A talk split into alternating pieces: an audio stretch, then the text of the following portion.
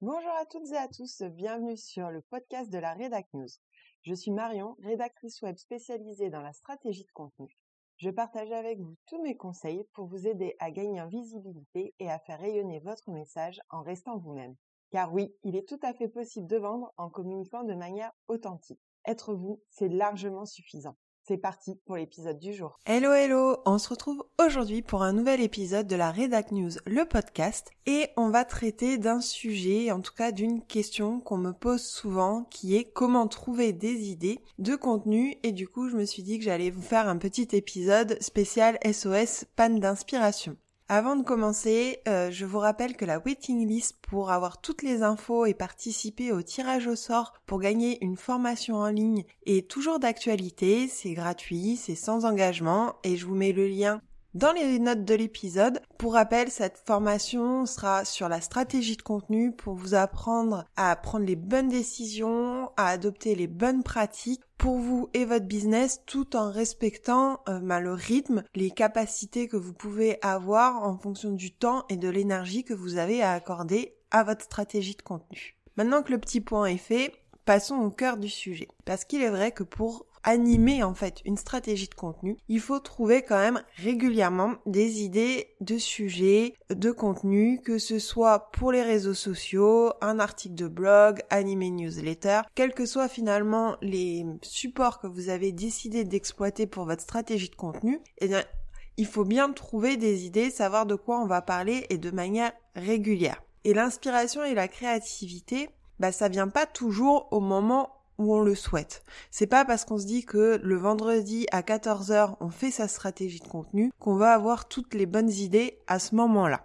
Et c'est là où on commence à avoir le stress de la panne blanche, qu'on a peur en fait d'avoir une panne d'inspiration et finalement c'est cette peur qui va faire que ça va arriver. Mais la créativité, ça s'entretient et surtout l'inspiration, ça se trouve à des moments où vous ne le maîtrisez pas toujours et au lieu de vous demander à un instant T de quoi vous allez parler dans vos contenus, moi ce que je vous conseille, c'est en fait d'avoir un peu toujours cet œil à l'affût, d'avoir cette curiosité pour pouvoir justement repérer les idées et en fait les répertorier au fur et à mesure, mais ça on va en parler juste après. Donc aujourd'hui je vais vous donner quatre grandes pratique en fait que moi en tout cas j'utilise pour trouver des idées de contenu et après je vous donnerai quelques idées en vrac pour euh, les jours où vraiment c'est un peu compliqué pour vous. Donc vraiment mon premier conseil pour ne plus avoir de panne d'inspiration et vous rassurer de ce côté-là, c'est d'abord d'avoir bien travaillé votre ligne éditoriale. Pourquoi? Parce que votre ligne éditoriale, au-delà du fait de savoir la manière dont vous allez vous adresser à votre audience, ça va aussi être de quoi vous allez parler. Pour moi, une ligne éditoriale doit aussi se composer des trois, quatre maximum grandes thématiques que vous allez aborder dans votre stratégie de contenu et sur tous les supports choisis. C'est-à-dire que si ça rentre pas dans ces quatre grandes catégories, c'est que le sujet n'a pas à être traité par vous. Peut-être que vous allez avoir envie d'en parler, mais ça sera hors ligne éditoriale et ça risque du coup de perdre en cohérence et de perdre votre audience en cours de route. Donc ces grandes thématiques, c'est vraiment des sujets larges, c'est pas euh, un truc tout petit. Par exemple, moi mes thématiques, ça va être le référencement naturel, la stratégie de contenu et la rédaction web. Et en fait, tous les sujets que je vais traiter vont rentrer là-dedans, d'une façon ou d'une autre. Ça va être des fois un angle un peu original, des fois ça va être un peu plus pédagogique, mais dans tous les cas, ça va rentrer dans ces catégories-là. Et en fait, le fait d'avoir vos grandes catégories, vous allez déjà pouvoir trouver plein d'idées de sujets qui vont en découler. Et ensuite, ça va être un peu la passoire à travers lequel vous allez tester vos idées pour voir si vous les gardez ou pas. Mais dans tous les cas, avoir vos quatre grandes thématiques, ça va être déjà votre socle de base pour savoir un peu de quoi vous allez parler parce que du coup, vous n'allez pas vous éparpiller et ça va vraiment vous aider à vous concentrer et à repérer et à savoir ce que vous allez devoir chercher comme idée derrière. La deuxième chose qui découle d'ailleurs un peu de la première, c'est de noter vos idées au fur et à mesure. Parce que comme je vous le disais en intro, on n'a pas toujours l'idée d'un super contenu au moment de produire le contenu. Souvent, ça vient à un tout autre moment. Donc, notez tout au fur et à mesure, sans juger les idées. Notez-les. Ça vous, sur le moment, ça vous semble bien, vous le notez. C'est pour ça que je vous recommande d'avoir toujours, euh, soit sur vous un petit carnet ou euh, une application de prise de notes, et puis vous notez vite fait euh, l'idée.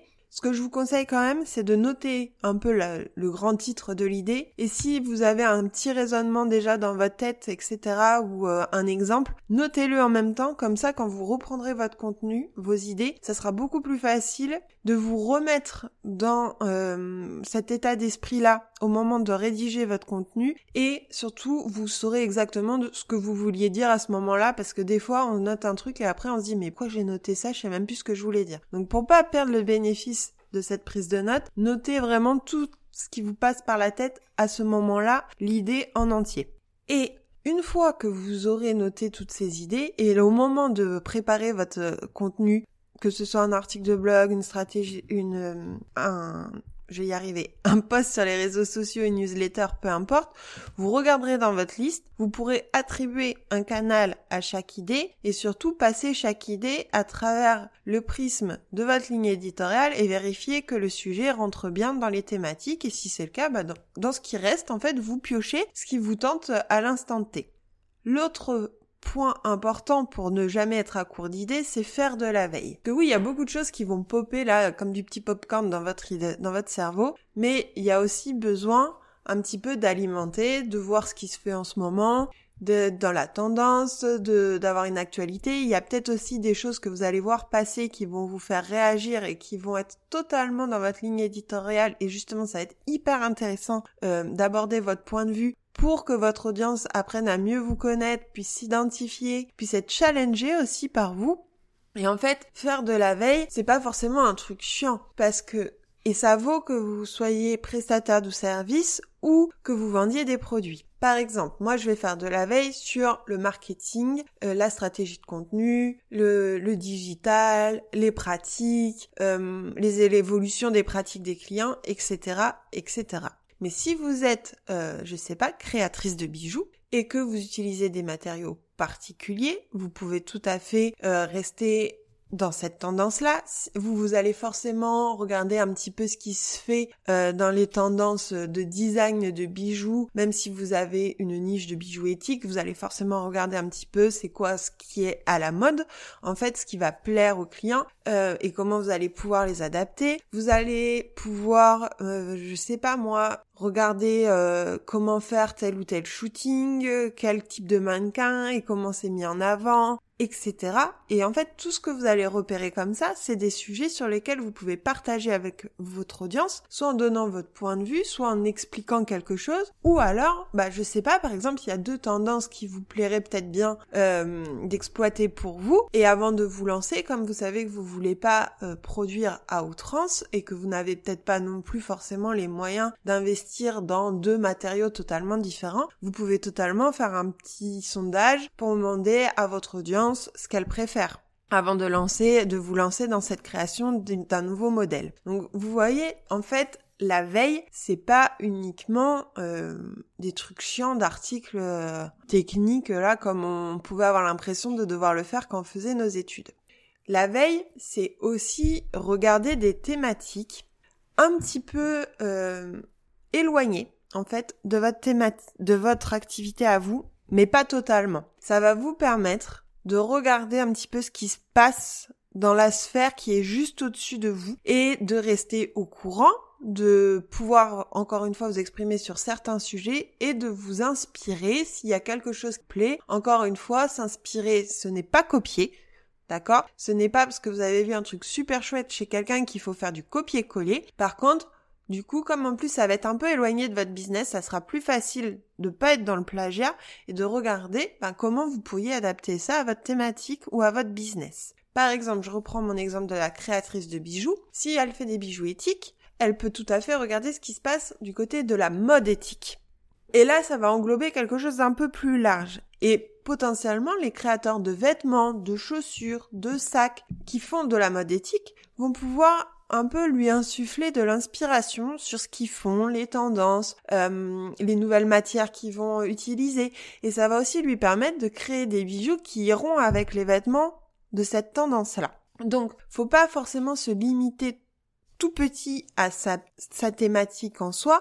Là, pour la veille, vous pouvez aller chercher un peu plus large parce que ce que vous cherchez, c'est pas forcément des sujets en tant que tels à aborder, mais de l'inspiration. Vous voyez, il y a vraiment les deux. Quand on fait la veille, ça va être des sujets en soi parce que pur et dur, parce qu'on va être en plein dedans. Et puis il va y avoir aussi de l'inspiration pour un angle, une idée, une façon de présenter les choses que vous allez trouver intéressant. L'autre point peut-être le plus facile pour trouver des idées de contenu, c'est de recycler son contenu. Je redis ce que je l'ai déjà dit dans d'autres articles et dans d'autres podcasts, une personne doit avoir sept fois une idée pour l'intégrer totalement, minimum.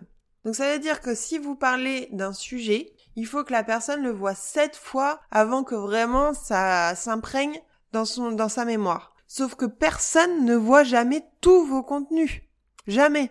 Personne. C'est impossible. C'est impossible ne serait-ce que parce qu'il y a les algorithmes et que, ok, peut-être qu'une personne va aller voir tous vos articles de blog et lira toutes vos newsletters, mais pour ce qui est de vos posts sur les réseaux sociaux, euh, à moins qu'elle veuille absolument voir tous vos contenus et qu'elle aille checker votre Instagram tous les jours, c'est peu probable qu'elle voit vraiment toutes vos publications et toutes, toutes, toutes vos stories. Donc, n'ayez pas peur de vous répéter. Parce qu'en fait, la seule personne qui va avoir l'impression que vous vous répétez, c'est vous. Alors que pour votre audience, il est fort probable qu'elle découvre le sujet ou qu'elle l'ait vu passer mais que ça l'ait pas marqué et à chaque fois qu'elle va le voir, ça va un peu plus s'imprégner dans sa tête et du coup l'intéresser ou attirer son attention.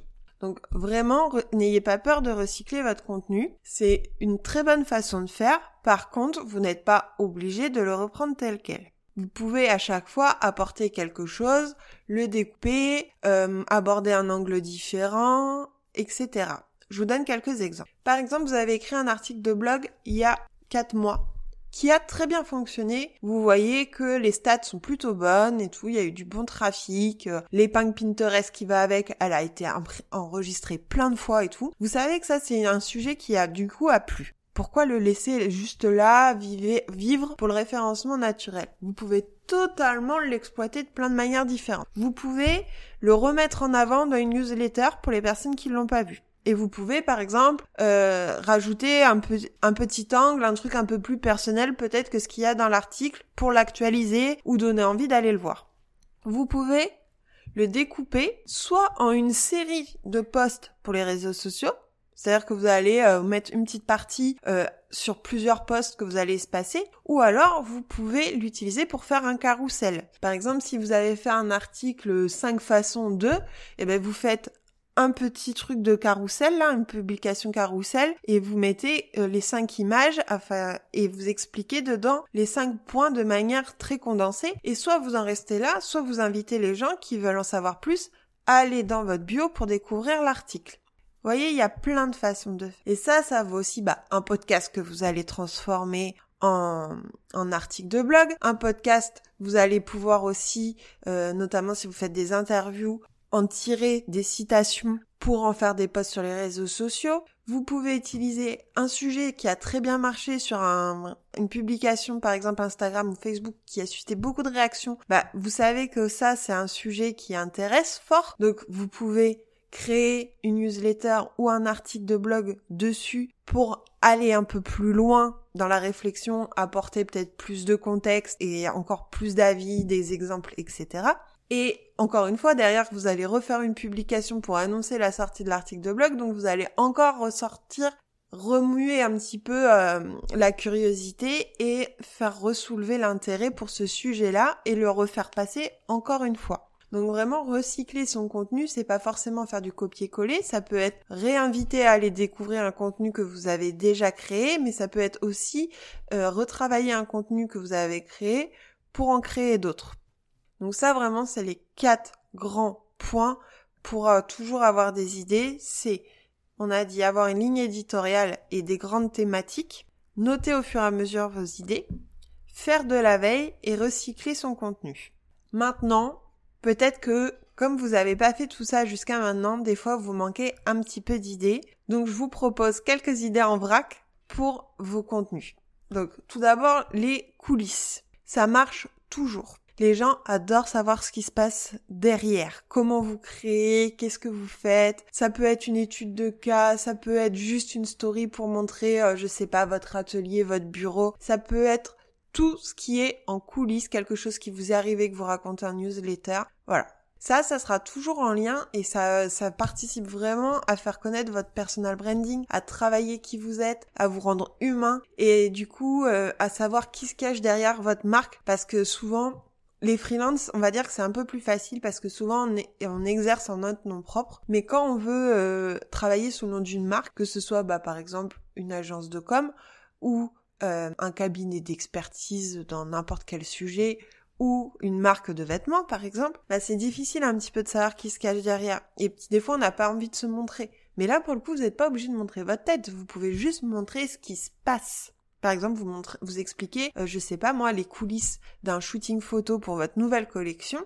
Vous pouvez expliquer comment ça s'est passé euh, dans votre newsletter, peut-être mettre euh, un lien vers une petite vidéo et publier la vidéo sur Instagram. Voyez, et du coup, à chaque fois, vos contenus, vous pouvez les exploiter de plusieurs manières et il y a plein de façons de faire et un même événement peut susciter peut-être 5, 8 sujets, 8 contenus différents. Votre pourquoi. Rappelez-vous, les gens n'achètent pas votre produit, ils achètent votre pourquoi. Et ça, ça vaut aussi du coup avec l'autre idée, les valeurs. Parce que c'est vraiment ce qui fait le pourquoi, vos valeurs, c'est vraiment ce qui fait l'essence de votre business. C'est ce qui fait que les gens vont s'identifier à vous. Et même si j'ai envie de dire que ça doit un peu à chaque fois transpirer de chacun de vos contenus, on doit vraiment pouvoir identifier vos valeurs dès qu'on découvre votre marque, même si c'est de manière inconsciente. Mais des fois, ça fait pas de mal de les affirmer de but en blanc et d'expliquer votre pourquoi, vos valeurs. Et là encore, c'est pas parce que vous l'avez fait peut-être tout au début de votre business, enfin, depuis, vous avez forcément plein de nouveaux inscrits à votre newsletter, plein de nouveaux abonnés sur les réseaux sociaux. Votre site, il est plus mis en avant qu'avant, donc il y a potentiellement plus de gens qui peuvent vous découvrir. Donc tout ça participe au fait qu'il faut parler régulièrement de tout ça et ne pas juste en parler une fois et le mettre de côté. Ensuite, vous pouvez parler, par exemple, des étapes de création de vos produits ou de comment se passe une collaboration avec vous si vous êtes prestataire de service. N'hésitez pas à expliquer, à avoir ce côté un peu immersif, que les gens puissent se projeter. Soit se projeter dans une collaboration avec vous, soit avoir l'impression d'avoir participé au processus de création, d'avoir été encore une fois dans les coulisses, de comprendre. quand ils achètent, du coup, ils achètent aussi toute cette expérience euh, passée ou à venir. Vous pouvez aussi bien sûr parler d'une actualité. Est-ce que vous sortez une nouvelle collection? Est-ce que vous êtes en train de créer une nouvelle offre? Voilà. Tout ça, c'est super, ça va être du contenu qu'on appelle chaud, c'est-à-dire qui est vraiment euh, là euh, d'actualité, c'est pour tout de suite maintenant, il se passe un truc et vous pouvez un peu faire du teasing sans le faire forcément de manière euh, lourde et relou avec du faux suspense, mais juste eh ben, commencer à montrer un petit peu ce que vous êtes en train de faire. C'est toujours intéressant, les gens vont encore une fois pouvoir avoir l'impression de participer avec vous, d'être à vos côtés et ça crée vraiment de l'attachement et c'est hyper intéressant aussi moi je trouve en tant que cliente de voir un petit peu ben, comment ça se passe dans leur création qu'est-ce qui va venir. Et des fois je me dis ah c'est vrai j'avais vu que machin devait sortir sa prochaine collection capsule je vais aller voir ce qu'il en est donc n'ayez pas peur de faire de l'actualité c'est aussi très bien. Vous pouvez par exemple faire le top 3 de vos produits. Quels sont les produits qui se vendent le mieux en ce moment? Parce que oui, les clients aiment l'originalité, mais ils aiment bien faire comme tout le monde aussi. Et quand on fait partie d'une communauté, eh bien le fait de savoir que les autres ont acheté tel ou tel produit, on se dit ah bah je vais aller voir parce que ça se trouve ça peut m'intéresser aussi. Et les top 3 des produits, c'est une bonne façon de mettre en avant aussi ce que vous faites. Parce que si on voit, euh, je sais pas moi, les trois meilleurs euh, vêtements que vous vendez, euh, ça va. Ou alors en plus vous pouvez le décliner, par exemple, les trois meilleurs vêtements, et puis la semaine d'après vous faites les trois meilleures jupes, et puis la semaine d'après vous faites les trois meilleurs jeans. Enfin voilà, vous pouvez le décliner en plus à l'infini par catégorie, et ça va vous faire autant de contenu à, à mettre en avant, et ça sera hyper intéressant pour vos clients parce que ça fait aussi un espèce de petit comparatif donc au-delà de l'aspect un peu communautaire, vous avez en plus le comparatif, on peut pas demander mieux. Vous pouvez aussi mettre en avant des avis clients. C'est même très important. J'avais écrit un article tout entier sur l'importance de la preuve sociale, donc je vais vous le remettre dans les notes de l'épisode si ça vous intéresse, parce que c'est vraiment un élément déterminant, que ce soit pour mûrir sa réflexion, parce que quand on découvre une marque, ben des fois, on sait pas trop si on va continuer à suivre ou pas. Si on voit qu'il y a des excellents avis clients, ça va donner envie d'en savoir plus. Et au moment de passer à l'acte d'achat, ça va forcément être assez déterminant de voir que les avis sont très bons. Vous pouvez aussi répondre à une question qu'on vous a posée. Par exemple, sur les réseaux sociaux, en DM, souvent les gens posent des questions. N'hésitez pas à faire comme un petit fichier où vous copiez-coller un peu toutes les questions. Ça vous servira pour faire votre, la FAQ de votre site éventuellement. Ça vous servira aussi peut-être à faire une story permanente FAQ sur Instagram et ça peut vous servir à créer des contenus sur les réseaux sociaux, une newsletter, ou si c'est un sujet vraiment qui mérite développement, faire un article de blog entier. Vous pouvez aussi mettre en avant une promo et bien sûr parler de vos produits ou de vos offres. Ça, ça devrait même représenter 20 à 30% de vos contenus. Et euh, on a souvent du mal à, mettre tout ça en avant, on a souvent tendance à, à parler de notre expertise, de notre thématique de manière plus générale, mais n'oubliez pas de caser vos produits et vos offres au moins, voilà, vous faites, je sais pas moi, cinq posts autres et vous faites un post sur vos produits, vous faites euh, une newsletter entière sur trois sujets différents, bah mettez quand même un produit en avant ou au moins votre site e-commerce par exemple en lien pour euh, découvrir la nouvelle collection par exemple. Voilà, je vous ai donné un peu euh, toutes les clés pour ne plus être en panne d'inspiration et avoir toujours de quoi créer du contenu. J'espère que cet épisode vous aura plu. Si vous voulez en savoir plus sur la création de contenu, que ce soit sur le processus créatif et comment bien exploiter ses idées et avoir un process vraiment euh, bien rodé, fun, flexible, qui s'accorde tant à vos objectifs business qu'à euh, votre énergie et autant disponible, que vous voulez vraiment trouver cet équilibre-là entre les bonnes pratiques et ce qui est humainement possible de faire, je vous invite à vous inscrire à la waiting list pour la formation en ligne et en plus vous serez automatiquement inscrit au tirage au sort pour gagner une formation en ligne. Encore le lien est dans les notes de l'épisode. Je vous souhaite une très belle journée et je vous dis à très vite.